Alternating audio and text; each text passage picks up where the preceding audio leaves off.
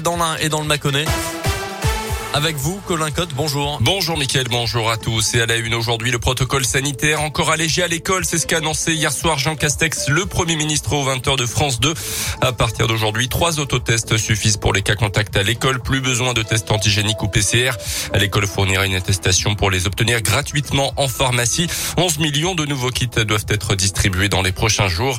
Si l'enfant est cas contact, les parents ne devront plus le récupérer immédiatement, mais à la fin des jeux de la journée de classe, autre nouvelle disposition une seule attestation sur l'honneur certifiant que le premier autotest est négatif suffira pour un retour en cours. Un peu plus de 10 450 classes sont fermées en ce moment en France, soit 2% du total. Euh, l'annonce a été accueillie de manière très mitigée par les syndicats qui appellent la grève jeudi pour dénoncer notamment ce protocole. Euh, notez avant cette grève des enseignants, le périscolaire et les cantines qui pourraient être perturbés ce mardi. Appel à la grève au niveau national lancé par plusieurs syndicats, notamment à Bourg-en-Bresse. La mairie invite les parents à prendre leur L'accueil des enfants sera difficile, voire impossible aujourd'hui, prévient la ville. Euh, tous les détails sur radioscoop.com. Notez enfin que le pass vaccinal est arrivé au Sénat. Hier, les débats dans l'hémicycle pourraient durer jusqu'à demain.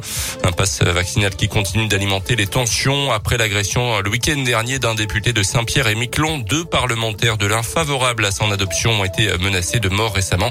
Olga Givernet, député de la République en marche, et le républicain Charles de la Verpillière. Il a d'ailleurs porté plainte. Dans l'actu également, toutes les idées sont bonnes à prendre en ce moment pour faire face aux problèmes de recrutement euh, dans le secteur de l'aide à domicile. Euh, depuis un mois, l'ADAPA, l'association départementale d'aide aux personnes de l'Ain, expérimente une prime de cooptation pour ses salariés. Euh, concrètement, elle s'engage à verser une prime à chaque salarié ayant permis l'embauche d'une nouvelle personne, une somme pouvant aller jusqu'à 150 euros brut pour six mois de présence. Auxiliaire de vie sociale, aide à domicile, aide soignante, les besoins sont nombreux et les secteurs peinent à recruter.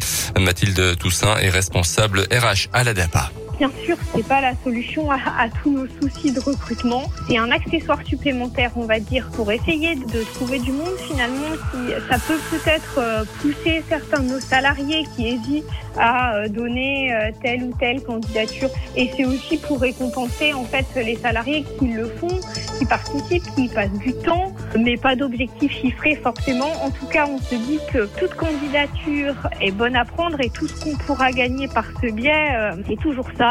Ça met un peu euh, tout le monde dans ce même objectif d'avoir de plus en plus de personnel et du personnel qualifié. L'ADAPA emploie 750 salariés dans l'Ain et aide chaque année près de 6500 personnes. Euh, sur son site internet, on recense une vingtaine d'annonces de postes à pourvoir. Une prévenue qui ose tout, s'est passé devant le tribunal correctionnel de Chalon-sur-Saône en Saône-et-Loire. Une femme était jugée dans une affaire de chèques falsifiés et selon le progrès au moment de passer à la barre pour s'expliquer, elle n'a pas hésité à sortir plusieurs bouteilles de vin de son sac pour les offrir aux magistrats. Ces derniers ont bien évidemment refusé le cadeau, mais la prévenue est repartie aussi sec, son procès étant renvoyé à une date ultérieure. En tennis, pour terminer, le retour de Novak Djokovic sur les cours en Australie. Le Serbe a été aperçu en train de s'entraîner sur le cours central à quelques jours du début de l'Open d'Australie. La veille, il avait remporté une manche de son bras de fer judiciaire avec l'État australien lorsqu'un juge a retoqué l'annulation de son visa et lui a donc permis de sortir du centre de rétention où il est resté quatre jours. Le numéro un mondial n'est toujours pas tiré d'affaire puisque le gouvernement australien peut quand même ordonner son expulsion dans les prochaines heures. Merci Colin Cotte. L'actu en continue Radio Scoop.